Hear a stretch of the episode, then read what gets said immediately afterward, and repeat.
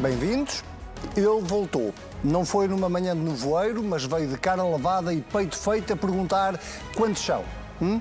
Venham eles. Vem aí mais um episódio do Tapgate.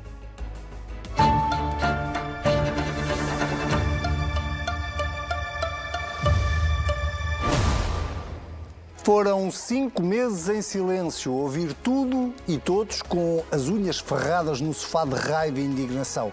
Mas a hora dele haveria de chegar. Não há mais nenhum governo e não há mais nenhum ministro nos últimos 50 anos que se possa gabar de ter deixado as suas funções com a TAP e a CP a dar lucro.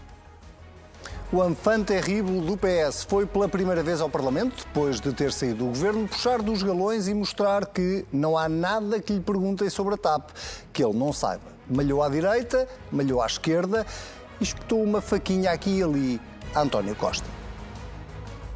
Não sei, sinceramente, se o aeroporto Humberto Delgado tem eh, espaço de estacionamento para os aviões todos, se eles vierem, quando vierem, e nós não tivermos alternativa àquele aeroporto.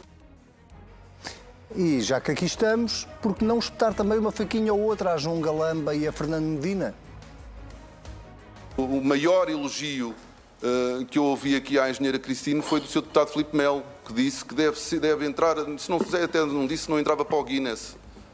Deve ser a única CEO no mundo que é despedida depois de ter apresentado aqueles resultados. Se por esta altura as orelhas de João Galamba ainda não pegaram fogo, é porque deve andar a meter gelo. Então, o ministro que na noite de 26 de abril ligou para metade do governo a pedir ajuda porque lhe tinham alegadamente roubado um computador do ministério, disse, e nós ouvimos com estes dois ouvidos que até errado comer, que tinha sido o secretário de Estado adjunto do primeiro-ministro a sugerir-lhe que informasse as secretas. Só que Mendonça Mendes não diz exatamente a mesma coisa. Não. O reporte aos serviços de informação da República, ao sistema de informações da República, não decorreu nem nenhuma sugestão, nem nenhuma orientação, nem nenhuma indicação da minha parte, nem da parte de nenhum membro do Governo.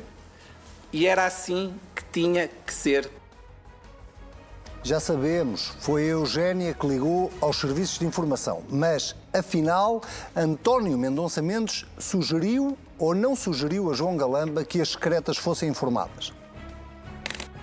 Não é possível que quem não conhece qual é a informação, qual é o grau de classificação da informação, qual é o conteúdo dos documentos, o grau de risco que está associado àquela área governativa, esta ou aquela.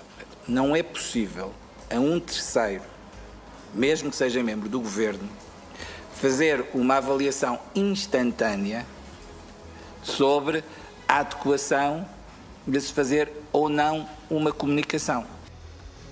Ora, Galamba, como não tinha já problemas que cheguem, agora está a ser acusado de ter mentido ao Parlamento. Enfim, o que vale é que Marcelo e António Costa, que andam pela África do Sul, ou andaram, eh, nada lhes tira a boa disposição.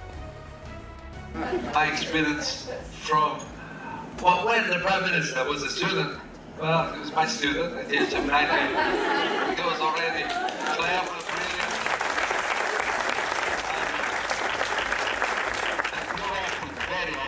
He studied very little. was involved most of the time, but he got 17 out of 20. Unfortunately, it's 20, not 100. That's very good for someone that didn't study. Sejam bem-vindos ao Contrapoder. Eu sou o Anselmo Crespo e comigo tenho os suspeitos do costume, Sérgio Sousa Pinto. Muito boa noite. Sebastião Bugalho, boa noite, bem-vindos. Vamos começar uh, pelo tema que tem marcado as nossas vidas nos últimos, nas últimas semanas. Sérgio, vou começar por ti esta semana para te perguntar se a ida de António Mendonça Mendes ao Parlamento esta semana para esclarecer finalmente uh, quem é que deu a indicação a quem uh, para que os serviços de informação tenham sido informados. Mendonça Mendes trouxe clarificação sobre este assunto ou tornou isto tudo ainda mais nebuloso? Boa noite, Anselmo. Boa noite, Sebastião.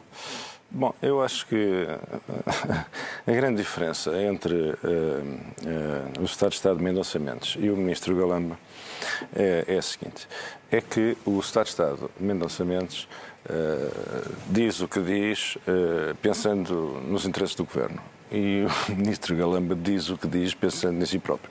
Essa é a grande diferença que os distingue. Uh, e, e Mendonça Mendes procurou, uh, enfim, diminuir os, os, estragos das declarações de João Galamba. De João Galamba. E fê-lo, enfim, uh, escolheu uma missão impossível, que era de desmentir sem desmentir. Portanto, lhe a roda e tal. Uh, diz que falaram, de facto, o que ele diz no fundo é isto.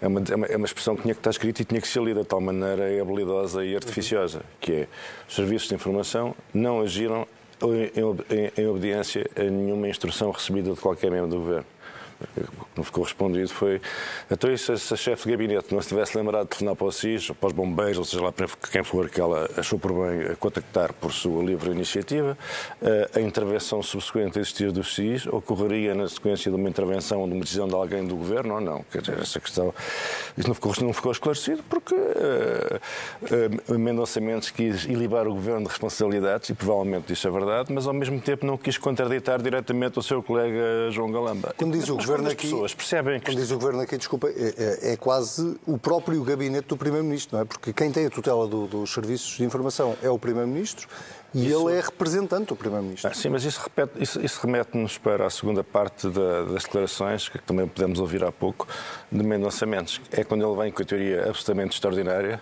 de que uh, só os ministros setoriais é que podem avaliar se, se uh, a quebra de confidencialidade uh, justifica ou não uma intervenção do SIS. Então melhor é acabar com a tutela, não é? Acaba-se com a tutela, ninguém tem tutela sobre o SIS, não é? Quando apala um, um maluco qualquer, até nem precisa de ser um membro do governo, pode ser um chefe de gabinete ou um adjunto, nós não nos esqueçamos que nós estamos numa crise à portuguesa, não é? Em que estão em causa documentos classificados por um adjunto que foram levados do Ministério e uma, e uma chefe de gabinete pôs os serviços de intelligence à procura dos documentos. Portanto, isto é, uma, é, uma, é a crise do chefe de gabinete e da adjunta, não é? Ao contrário. Do, do adjunto e da chefe de gabinete. E, portanto, a segunda questão é essa, é como é evidente, como é evidente normalmente, eu espero que o Estado de Estado saiba isto, se não sabe, para aproveitar. Não sei se vê esse programa, mas pode aprender ao contrário. Portanto, quando existe um problema no Ministério Setorial, a decisão grave de envolver ou não o, o, os serviços de informações só pode ser ajuizada por quem tem a tutela dos serviços de informações. Porque o Estado de Estado disse uma coisa que roça o, o hilariante. Diz que, na dúvida, telefone-se. Na dúvida, telefones. Portanto, é um guichê, o SIS é um guichê, a tutela deve ser quem manda garantir que nunca falta papel, lápis e que as contas de eletricidade, de água e gás são pagas. É para isso que serve a tutela. E depois cada um avalia em face da informação. Eh, e na dúvida, melhor é telefonar sempre. Telefonar sempre. E depois o SIS é, tratado, é assim, não é? Dizer, Acho como bem entender. Não, portanto, isto é, quer dizer, isto é, isto é, uma, é uma doutrina que só pode ser saída. Foi, foi, foi, pensada, foi pensada para a circunstância. Quer dizer, ou seja, nem sequer se consegue aprender nada com esta situação e estabelecer uma doutrina geral que previna que episódios uh, bizarros como este se possam repetir. Não, não, não, não, há, não, não se aprendeu nada. Não se aprendeu nada. Portanto, vamos continuar a assistir. Até o que é que aconteceu agora? A senhora da limpeza telefonou para o SIS. Bem, ela estava na dúvida, só ela é que sabia a gravidade das coisas que estavam guardadas naquele balde e, portanto, ela, olha, na dúvida chamou o SIS também. E até a tutela? Ah, a tutela como é que nós podemos averiguar a gravidade dos documentos que estavam no balde do lixo? Como é que nós podemos agravidar? Só, só a senhora da limpeza é que vasculhou aquilo tudo. Quer dizer, isto, é, isto já, é, isto já roça a, a, a, eterna República Bananeira, não é? Que nos persegue, que nos persegue não é? Estamos sempre a descobrir novas facetas da nossa República Bananeira. E, portanto, esta doutrina não tem ponta rigorosamente nenhum por onde, por onde, por onde se lhe pegue. E o SIS, qualquer dia, já percebe que está a tratar com, está, está, está, a tratar com pessoas uh, perigosas e, portanto, o melhor é uh, não fazer rigorosamente nada sem telefonar para a tutela, para saber. Recebi um telefonema aqui um da pouco, um pouco caricato, foi da chefe de gabinete do Ministério da, sei lá, das Florestas. O que é que fazemos com isto? O senhor, o senhor Primeiro-Ministro, o senhor o Gabinete, Vamos, Presidência do Conselho de Ministros, isto é para... Isto é para como saberá, o, nosso, o enquadramento jurídico, o quadro legal em que nós podemos atuar, que só a tutela conhece bem e só o, o CIRP conhece bem não consente que a gente faça isto, mas olha, de acordo com a doutrina oficial, na dúvida telefonaram-nos e telefonaram-nos com esta coisa lá do Ministério da, da Rua da Bem Posta. O que é que a que é que a gente faz? É tudo, tudo ao contrário. Deixa-me ir aqui ao Sebastião para, para tentarmos também dar um passo em frente, ainda que, que se quiseres eh, comentar eh, também esta, esta declaração de Mendonça Mendes ou uh, aquilo que foi a posição de Mendonça Mendes, mas uh, até que ponto é que o que Mendonça Mendes veio dizer deixa um João Galamba numa posição ainda mais crítica do que aquela que já estava, que era, que era difícil ficar numa posição ainda mais difícil, mas aparentemente ficou numa posição ainda mais difícil, para começar porque vai ter uma na, no Ministério Público por, por alegada falsidade à Comissão de Inquérito, mas sobretudo deixa o próprio uh, uh, uh, SIS e os Serviços de Informação numa posição ainda mais ridícula do que já estava inicialmente. Absolutamente o contorcionismo argumentativo do secretário de Estado adjunto do Primeiro-Ministro, que foi aqui muito bem ilustrado pelo Sérgio Sousa Pinto, eh, acabou por fazer esse, por isolar essas duas entidades. Isolou João Galamba, porque ninguém diz que ele está a mentir, mas também ninguém diz que ele está a dizer a verdade, e isolou o SIS, como tu dizes, deixa os serviços de informações numa, numa, posição delicada, porque se nós repararmos, toda a audição de Mendonça Mendes visava isso, que era blindar o gabinete do Primeiro-Ministro, dizer nós não temos nada a ver com isto, nem eu, nem o Primeiro-Ministro, nem ninguém deste gabinete, e isolar a ação dos serviços de informações, a, a, a dita operação clandestina, por assim dizer. Ou seja, é muito interessante que nós repararmos, o governo já só defende a legalidade de ter informado o CIRP. Sim. Já não defende. A Mendes faz, aliás, toda é. a intervenção. Já não defende a legalidade da. O protocolo da... obriga a que se informe. O protocolo que só descobrimos que agora que existia e que, pelos vistos. O protocolo que não é lei, convém esclarecer, não é? protocolo. Não, exatamente. Alguém não sei lá o que é que é protocolo margem... é este. Alguém sabe qual é este não, protocolo? É, isso. é um protocolo que nasceu para justificar esta.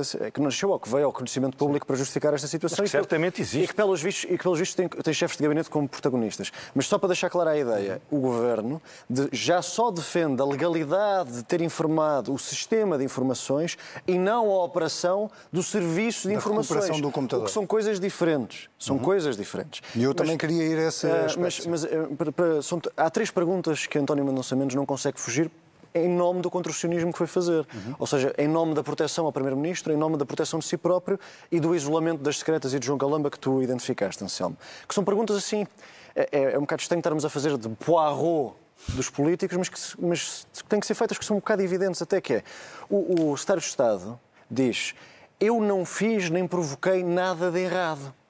Portanto, uhum. não foi a minha sugestão que provocou nada. A expressão dele é: não há uma relação causa e efeito Certo. Entre o meu telefonema mas, com João Galamba e a atuação dos serviços. Mas repara, é estranho, a partir do momento em que o Governo está há semanas a dizer que o SIS agiu bem e agiu de forma legal, é uma garantia do Primeiro-Ministro, então porquê toda esta alergia a que uma sugestão que não foi consequente tenha existido. Porquê é que ele não explica? Porque, vamos, vamos lá ver. Se António Mendonça Mendes está... Tens uma explicação para isso? Uh, tem, é, é, é, porque há aqui uma mentira que nós não conhecemos, ou uma inverdade que está por desvendar. Porque, para, se o António Mendonça Mendes está a dizer a verdade, eu quero acreditar que sim, que é, não foi a minha sugestão que explotou a ação do SIS. Ele nem assume a sugestão. Certo, é isso. É que ele nem assume. Ele diz que foi, uh, foi a chefe de gabinete a catalisadora sim. do protocolo. Então, mas se não foi ele, que se não foi a sugestão dele que causou isto, qual era o problema dele ter sugerido se não, se não foi essa sugestão que Sim. causou isso? E depois é, é, a terceira pergunta, que é como é que eles conseguem ao mesmo tempo elogiar o comportamento e a decisão de Maria Eugénia Correia e dizer que não tiveram nada a ver com ela? Uhum. Porque se a Eugénia fez bem, então não tinha mal nenhum António Mendonça Mendes ter feito o mesmo que a Eugénia, mas pelos vistos tem, porque ele recusa dizer que fez. Certo. É uma, é, portanto, são, há demasiadas, demasiados trava-línguas no raciocínio e na narrativa do governo, pelo menos para o meu gosto. E de facto, tens mais duas por... perguntas que achas que estão por ser feitas? Não, não, eu fiz as três. Ah, já fizeste as três. Então, então isso permite-nos avançar, Sérgio, para. Uma coisa sobre Podes, a queixa-crime. Claro. Eu também, também quero falar sobre isso, sim. Bom, eu só queria dizer uh, o seguinte. A queixa-crime é uma péssima ideia. Eh, eu acho que é do Bloco de Esquerda. Não, é o PSD. Não, não, ah, é, o PSD? É o PSD. Não, é o PSD. Primeiro, primeiro é o Chega e depois vem o PSD. Se não estou enganado, primeiro não, é o Hoje ouvi o Pedro Não, não, e o Bloco de Esquerda... Se calhar é a oposição toda. Bem, não interessa. Estou enganado, estou enganado. Desculpa lá. Primeiro, o primeiro a falar da queixa-crime é o Bloco, eh, depois vem o Chega e depois vem o PSD. Isto é assim. Há, há, há política, como, como, como, como, se diz agora, não é um refrão que eu não gosto de nada, mas enfim, ponhamos isto nos termos antigos. A César que é de César. Esta é uma questão política. Isto é uma questão que não deve meter tribunais. Eu sou contra a judicialização da política. Isto é um erro. O papel dos tribunais, o papel do Ministério Público não é arbitrar o combate político. não é arbitrar o combate político. Nem vai. Cada vez, cada vez que um partido faz esta figura de tentar arrastar para o debate político, não só presta um péssimo serviço ao sistema, como está a passar a si próprio um estado de, de nulidade, de incapacidade. Mas querem derrotar o Dr. Costa, o Dr. Frederico, o Dr. António, o Dr. Zeferino, a Sra. Doutora Eugénia, o Galamba e aí agora o Mendonça Mendes, o último figurante a entrar em cena. Derrotem no território da política. Não metam aqui a justiça. Não, não judicializem a política. Isto é um erro. É um erro. Se, se se provar que João Galamba mentiu numa comissão parlamentar de inquérito, isso é um crime. Eu não fiquei nada convencido que ele tivesse Não, não. mentido. Acho que eu, nem ali à- eu, acho que andou ali à roda da verdade, refaço- meio desajeitadamente. Refaço, refaço, eh, refaço não, eu, eu volto a dizer o que disse. Mas, Se- é- mas se agora a provar- função do PSD é, é condenar que políticos. mentiu, ou agora, o agora o objetivo do PSD é condenar políticos. É muito mau caminho. O objetivo do PS não é condenar o Dr. Montenegro. tem telhados de vidro, não não, não sei se tem telhados de vidro. Eu só sei que a política não é isto. E se ela está a resvalar para isto, está a resvalar mal. Porque isto vai ter custos gravíssimos ao nível do sistema político. E dá, e dá uma aparência errada do ponto de vista político. E de- de- deixa-me então dar o, o passo seguinte, que é- tem a ver exatamente com o tema, eh, para mim, mais relevante em relação aos serviços de informação e que é o único que não foi debatido esta semana e que ninguém consegue explicar. Que é a velha pergunta que andamos aqui a fazer há semanas, que é, ao abrigo de que lei é que os serviços de informação, uma vez informados, vão buscar um computador a um Mas é cidadão? precisamente por eu achar que não- por não haver lei que eu acho que cada vez mais o gabinete do Primeiro-Ministro se afasta de legitimar a operação do SIS e só, e só, só se aproxima de legitimar o repor ao circo. Então, já que estás no É uso da palavra, daremos o pa- da- da- eh, vamos dar o passo em frente. Que é, nós tive- tivemos esta semana o Luís Montenegro a escrever uma carta ao Primeiro-Ministro a dizer que eh, eh, o pacto que existe entre PS e PSD para, o, o- o- para a escolha do, do- do Conselho de Fiscalização. eh, que, É o consenso tácito que as cartas o- não entram o na consenso política. tácito que o PSD sal- saltaria fora face ao que está a acontecer. Eh, que consequências é que isto pode ter? Mas eu, eu- eu julgo que isso é. Eu julgo que o Luís Montenegro tinha que fazer isso. Porque o, Fez bem, portanto.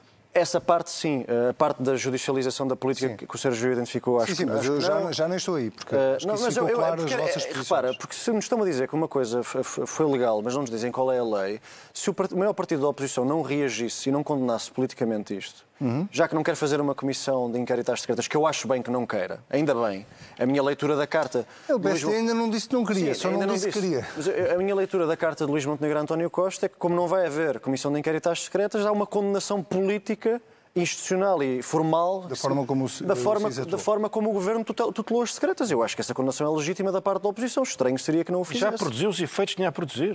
Do meu ponto de vista, já produziu. Neste momento, uma comissão de inquérito era só para destruir os serviços de informações. E e é preciso defender e- e os serviços de informações. e não vai conduzir a nada. Para além, de, para, além de, para além de desprestigiar os serviços de informações, coisa que não corresponde ao interesse nacional, o Primeiro-Ministro, através da classificação do segredo de Estado, impede, seja quem for, de falar. Ele tem esse direito, a lei concede-lhe esse direito. As pessoas não podem falar de matéria protegida pelo segredo de Estado, nem um magistrado, nem um juiz, nem o Ministério Público, nem ninguém, salvo com a autorização do Ministério Público. Portanto, essa comissão de inquérito, de inquérito é um nado morto que só pode ter como efeito desestabilizar os serviços de informações. Ainda mais. Mas, eu- mas a, a minha leitura é que não vai haver comissão de inquérito às secretas. Posso estar equivocado, pode haver uma reviravolta, mas a minha leitura é que não vai haver, ainda bem que não vai haver, porque mostraria exatamente o mesmo tipo de desespero político que a queixa-crime sobre a alegada mentira de João Galamba provocou. Porque o PSD tem que ser uma alternativa política, não tem que ser o polícia sinaleiro das comissões de inquérito. Isto não tem ponta para onde se lhe pegue. Para já, porque é muito difícil de provar que João Galamba tenha mentido, porque ninguém o está a desmentir. O governo só não confirma que Galamba diz a verdade, não desmente, e no meu entender e na minha leitura, e eu sou bastante crítico do governo, não houve contradição. Galamba diz que lhe sugeriram. Mendonça Mendes diz, ou dá a entender que não foi a sua sugestão que explotou a ação do SIS. Ambas são compatíveis e plausíveis. E provar o oposto, será, mesmo que o oposto seja verdade, prová-lo seria praticamente impossível. Portanto, eh, custa-me ver que o PSD, num momento de fragilidade que o Governo está a viver, que é óbvio que está, fragilidade política, estrutural do Governo, que o PSD continua a inventar derrotas para si próprio, porque o requerimento para a queixa ser feita provavelmente vai ser chumbado. Se não for, a PGR vai dizer que não tem nada com isto e que não há um avaliador político de- de- das, das declarações dos políticos é o e das suas contradições. Qualquer, qualquer dia a Lucília Gago tem que, vir, tem que vir pronunciar sobre cada contradição dos políticos. Nós, comentadores, ficávamos sem emprego e a sua procuradora, pronto, que já tem muito que fazer, ficava ela própria com excesso de, com excesso de trabalho. E, e depois há outra coisa que é, e eu vou insistir nesta ideia mesmo para concluir, que é O PSD tem que parar de inventar derrotas para si próprio. Parem de pedir a demissão do João Galamba antes que o dia acabe. Porque ele, se, se o seu Primeiro-Ministro não demitiu o João Galamba porque o, porque o Presidente da República lhe pediu, não é porque mais ninguém lhe vai pedir que ele vai demitir o João Galamba. Portanto, quer dizer, para que é que o PSD inventa derrotas quando é o governo que está na mão de baixo? Inventa alternativa, inventa projeto. Indo já agora, indo já agora eh, correndo ainda por cima o risco de ir a reboque, eh, ou de estar sempre colado, se não for a reboque, está pelo menos colado à posição do Chega. Que Mas por isso é que eu gostei, por dias isso é que eu pede gostei, a da, por isso é que eu gostei da carta. Porque a carta é institucional, é formal, tem uma posição de força. Isso leva- afasta da isso Comissão leva-nos de inquérito. eh, leva-nos a, um- a outra, outra audição que houve esta semana no Parlamento, eh, muito aguardada. Eu diria até que a da próxima semana ainda deve, deve- de- cria mais expectativa do que a desta semana, mas eh, foi o comeback, eh, Sérgio, de Pedro Nuno Santos, eh, que falou abundantemente sobre a TAP, não falou sobre os temas que estão a ser discutidos na Comissão de Inquérito, porque ele irá lá na próxima semana. A minha pergunta é. Tu viste eh, este Pedro Nuno Santos eh, numa tentativa de reabilitação política eh, de- dele próprio ou, pelo contrário, o que ele lá foi dizer demonstra conhecimento e demonstra de alguma forma que tudo o que aconteceu depois dele sair do governo não deixava de lhe dar alguma razão?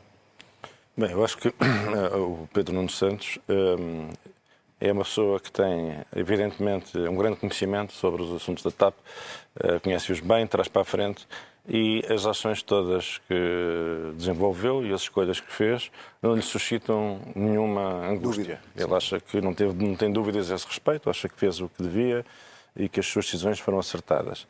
Também já se percebeu pelas declarações que fez que outras decisões posteriores não mereceriam o seu Comentário. O seu- o seu comentário mereceram, só que ele habilidade também e não, e não fez e, e, e fê-lo. eh, Ele sem fazer. Não, fê-lo, fê-lo atribuiu a um deputado qualquer, eh, disse, ah, eu sou deputado é que disse isto e tal e tal, que não está nada mal visto, e tal, tal, tal, mas não disse nada.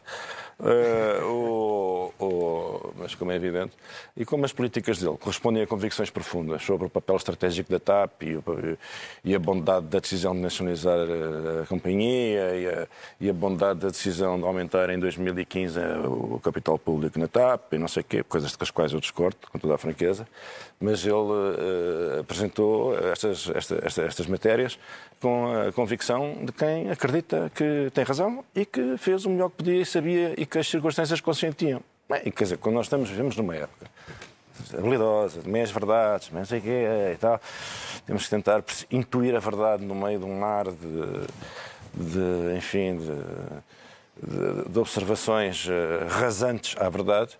Eh, quer dizer, destaca-se, destaca-se uma pessoa que fala, que fala eh, de- que põe cá fora a sua verdade, a sua leitura das coisas, com verdade, com convicção, e que vai a jogo para defender as, as, boas- as decisões que tomou e que acha que são boas.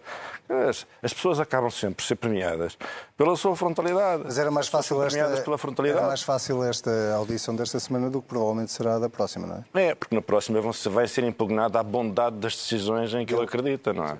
E por isso pessoas que percebem mais do, do assunto do que aquelas que o interpelaram nesta, nesta, nesta sessão eh, provavelmente vão fazer perguntas eh, mais difíceis, não é? Quer dizer, porque para muitos a, mãe de todas as más decisões foi o regresso do Estado à TAP. Pronto, basicamente. É uma coisa que Pedro Nuno defende Assim, com, com- assim como a Comissão Europeia nunca deixaria que, que, fora daquelas circunstâncias excepcionalíssimas, o Estado português metesse mais 3,2 mil milhões, uma enorme ajuda do Estado à TAP, também agora já não é só a Comissão Europeia. A opinião pública. A opinião pública já não aguenta mais. Já não aguenta mais. E já não percebe, já não, já, já, não, já, não, já não existiriam, ponhamos assim a questão, já não existiriam eh, condições políticas para alguém nos ver vender a eterna sabatina de que é indispensável, custo Salvar a custar, salvar a TAP. Numa dívida de 300 e tal euros por cada português, como toda a gente sabe, é, é o que dá dividido pela população nacional. Portanto, É, é evidente que o próximo debate vai ser, do ponto de vista político, mais, mais, difícil. mais difícil. Sebastião, eh, tu achas que eh, Pedro Nuno Santos eh, está numa tentativa de reabilitação política eh, nestas, eh, nesta, na audição desta semana e provavelmente na da próxima? A minha sensação é que o Pedro Nuno Santos já se sente plenamente reabilitado. Ou à vontade com que estava, a preparação que levou feita, a confiança nos seus próprios argumentos, como dizia o Sérgio, mostra alguém que não se sente minimamente diminuído. Ou pelo menos dá a entender isso. Foi o Pedro Nuno Show Uh, aliás... Não teve medo, desculpa interromper, não teve medo de mandar ali umas alfinetadas a António Costa com a história do aeroporto, Sim, sempre com uma distância muito... a Fernando Medina, a João Galamba com a história da, da, do, do, despedimento da CEO da TAP. Não, eu acho que até tivemos os dois a fazer a Sim. antecipação da ida do Pedro Nuno à, à Comissão de Economia. E, e, era previsível que o Pedro Nuno Santos já era isso antes. Ele é um ser político com convicções, não vai hesitar em mostrar a sua autonomia e a sua divergência, mesmo que educada em relação aos seus pares, inclusivamente os seus camaradas de partido. Isso era previsível e foi isso que aconteceu.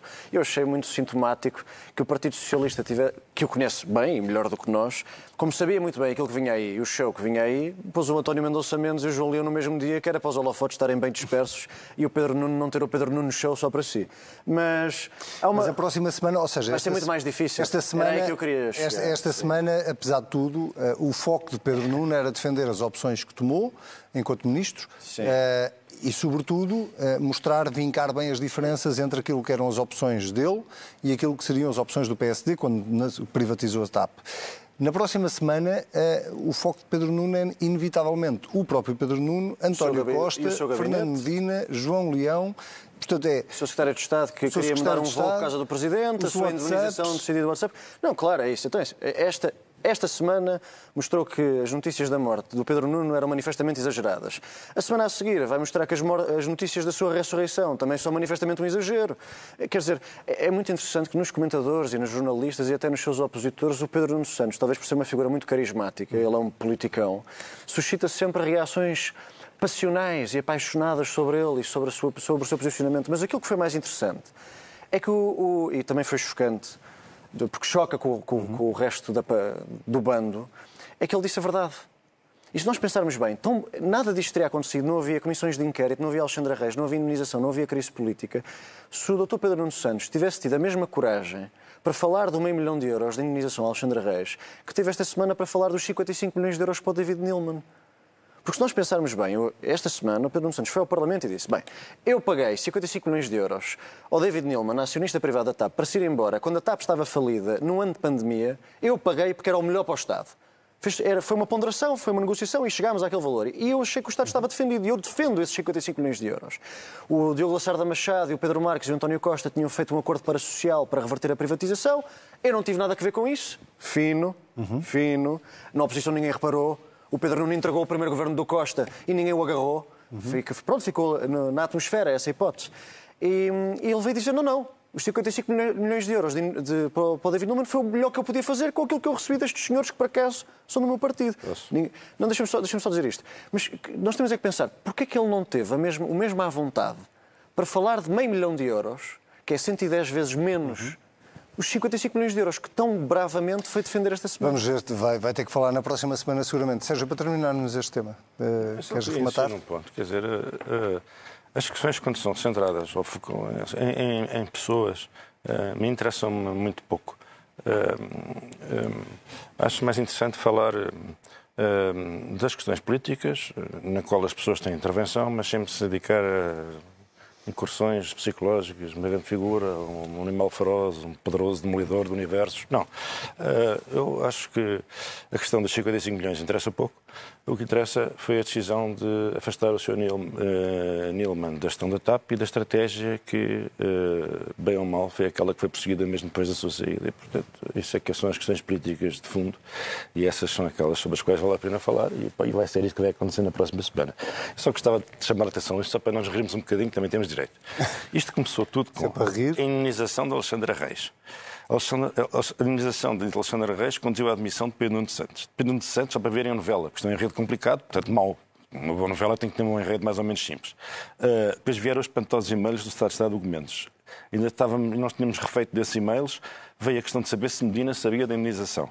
Entretanto, começa a CPI, criada por causa desta atrapalhada toda. Logo a seguir, segue-se o Cabo e o Faroeste do Ministério das Infraestruturas. Como numa matriosca, de dentro do Ministério das Infraestruturas, saiu o problema da reação às atrapalhadas do Ministério das Infraestruturas. Ou seja, entramos no episódio SIS e derivados. Quer dizer, Uh, temos que nos ver livres. E agora já estamos, se o Galamba mentiu ou não mentiu ao Parlamento. Nós temos que sair disto. O país, isto é um ambiente político tóxico. Tóxico, doentio. Isto não vai conduzir a nada, nem em termos de SIS, nem em termos de TAP, nem em termos de nada. Isto é um exercício de flagelação do governo, que a oposição não está a conseguir fazer de forma competente. Porque a oposição deve achar que está tudo a correr bem no país. E como está tudo, está tudo bem a correr no país, o melhor é chamar as atenções para esta novela mexicana fascinante. Mas não é verdade, não é assim. O Presidente da República, agravado com um episódio lateral, que era a admissão a nome de Galamba, uhum. também entrou com o seu camuflado no teatro de operações. Quer dizer, nós temos que nos ver livres. Eu acredito profundamente que o país está farto desta novela. Eu partilho dessa tua crença. Vamos precisamente falar dos problemas do país nas moções desta semana. Sérgio, tu tens uma moção de censura uh, a propósito de um estudo que foi uh, esta sexta-feira divulgado pelo Jornal Expresso, uh, onde pergunta coisas muito interessantes aos portugueses e desta vez não é em quem é que votariam se as eleições fossem hoje. Por que uma moção de censura? É uma boa pergunta. não sei se isto é uma moção de censura, para dizer a verdade. Eu acho que o estudo que o Expresso patrocinou é extraordinariamente interessante. Foi um trabalho do ISCTE e uh, recomendo vivamente que uh, uh, os nossos telespectadores, que têm, boa, têm a paciência de nos ouvir, se, se, não perdiam nada em, em, dar uma vista de olhos. E vou escolher aqui só uma resposta, duas coisas são muito interessantes. É a questão de saber o que é que os portugueses acham de se poder votar pela internet e o que é que os portugueses acham de se poder votar pelo correio. Hum? Uh, pelo correio, há uma, uma, enorme maioria de portugueses que acham uma ideia péssima. Uhum. Mas pela internet, já metade do país, quase, metade do país, ou mesmo, ou mesmo 51% ou 53%. Acha boa ideia. Acha boa ideia. Quer dizer, eu quero dizer o seguinte, eu sou contra o correio, estou, estou, estou, faço parte desta enorme maioria de portugueses que também não confia em votos pelo correio. Uh, e, e, depois uh, estou em total desacordo com os que são a favor do voto pela internet. Por razões de segurança, que sabe. Mas as pessoas são a favor do voto pela internet por causa da comodidade. Uhum. É quando nós estamos a falar, naquele dia de 4 em 4 anos ou de 5 em 5 anos, que somos chamados a cumprir a nossa obrigação pelo, para com o país. E sabendo nós a fabilidade e os problemas que nos estrangeiros estão a ocorrer com estes votos feitos nestas condições, nós temos que perceber que o valor comodidade tem que ceder diante de outros valores. E, portanto, como estou de acordo com os portugueses, é dizer, também sou contra o voto pelo correio e sou contra o voto pela internet. Quem quer participar na vida democrática faz o pequeno, insignificante, minúsculo sacrifício de ir para uma fila com os seus concidadãos e, num momento solene, escolher quem vai governar o país e quem vai mandar, no fundo, quem vai ser o, o chefe de Estado, o autarca, o presidente de junta. É a democracia, é isto. É o mínimo dos mínimos. Não se pode querer o mais, não querendo o menos. Querem mais participação, querem mais intervenção. Primeiro que tudo, e insuficiente que seja, é ir à urna e votar e cumprir o dever cívico. Está feita a moção de censura, não sei se Eu queria só, queria só dizer que tão ou, mais interessante, tão ou mais interessante do que esta declaração de empenho democrático que o Sérgio fez é o facto de 75, 74% dos portugueses deste estudo dizerem que o estado do Serviço Nacional de Saúde é mau ou muito mau. Hum. Mas o que é muito interessante é que 74% dos portugueses dizem que a saúde pública está um caos em Portugal, sendo que os portugueses querem saber da sua saúde, como é compreensível, são os mesmos que não querem eleições. Portanto, isto é um problema de regime. Nós estamos num, num ponto em que as pessoas já não reconhecem validade ao Estado, mas também não encontram alternância na política, alternativa na política. E isto já é um problema de regime, é um problema para a democracia. Agora, este estudo, que é de facto muito interessante, mostra que há essa quebra de confiança entre os cidadãos e o Estado.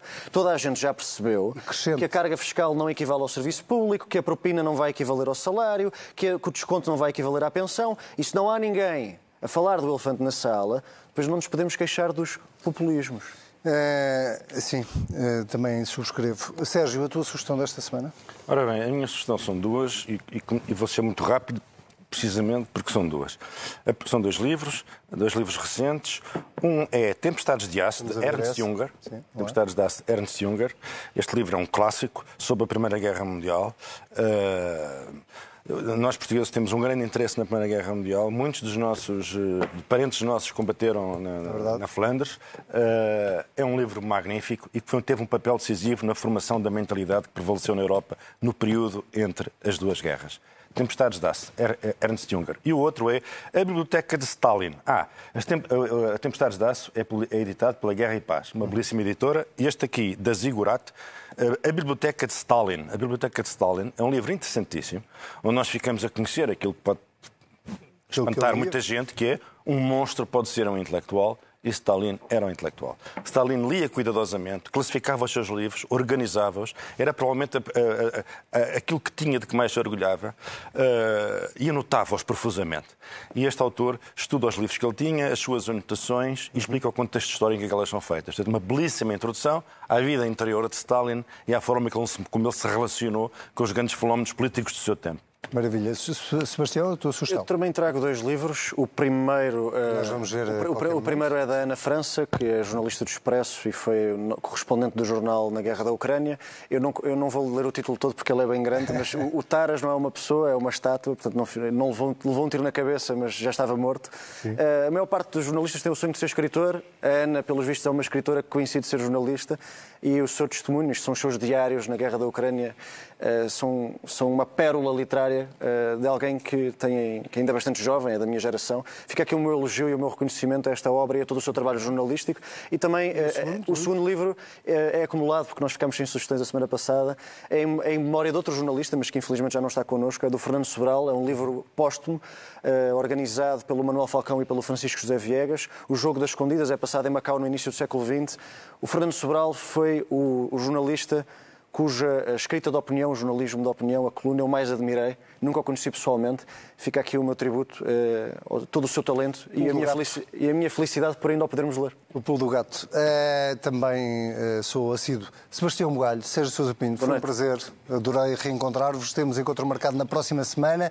Uh, eu, como sempre, despeço-me com uma música. Esta semana a música chama-se Someday My Prince Will Come e é interpretado, já devíamos estar a ouvi-la, interpretado pelo incrível Miles, Miles Davis, John Coltrane, Hank Mobley, Wynton Kelly, Paul Chambers, Jimmy Cobb uh, e uh, é um excelente uh, mote para este fim de semana prolongado.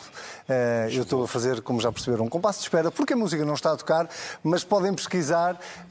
quanto a si, já sabe, se quiser voltar a ver o programa desta semana, vá a cnnportugal.pt. Se quiser ouvir-nos, estamos em todas as plataformas de podcast. Tenha um excelente fim de semana, se for um fim de semana prolongado, que, que aproveite bem estes feriados. Até para a semana. You.